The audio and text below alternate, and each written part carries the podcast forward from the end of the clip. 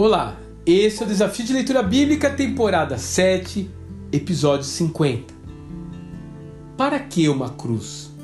Marcos, capítulo 8. Raramente Jesus se referia a si mesmo com um título messiânico. Das poucas vezes que o fez, ele falava a pessoas comuns, sem nenhuma relevância dentro do clero judaico, como você pode ver em João capítulos 4, 9 e 11. No meio das autoridades, porém, ele mantinha o suspense, como João capítulo 10. Porque no momento certo, eles haveriam de lhe arrancar essa confissão, mas ainda não havia chegado essa hora. Quando, em uma pesquisa de opinião, o Senhor pergunta aos seus discípulos o que as pessoas acham a seu respeito, muitas respostas surgem.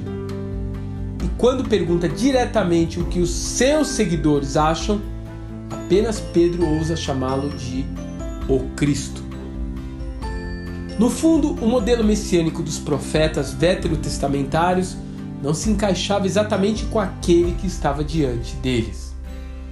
Isso fica claro quando Pedro tenta impedi-lo de assumir o quanto haveria de padecer na cidade de Jerusalém.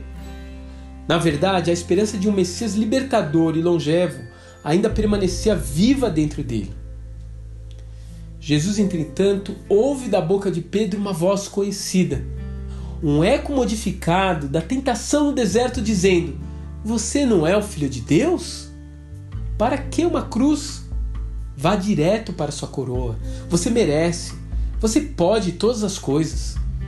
O mestre responde então com uma das palavras mais duras que ele dirigiu a uma pessoa: Para trás de mim, Satanás.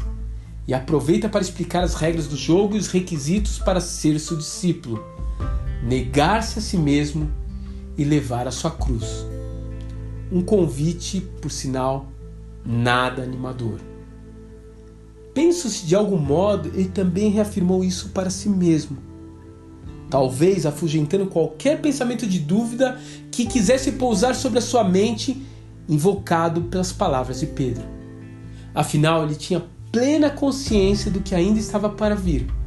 E mais do que qualquer coisa, ele sabia que se quisesse salvar o mundo inteiro, não poderia nem pensar em querer salvar-se a si mesmo. Deus te abençoe e até amanhã.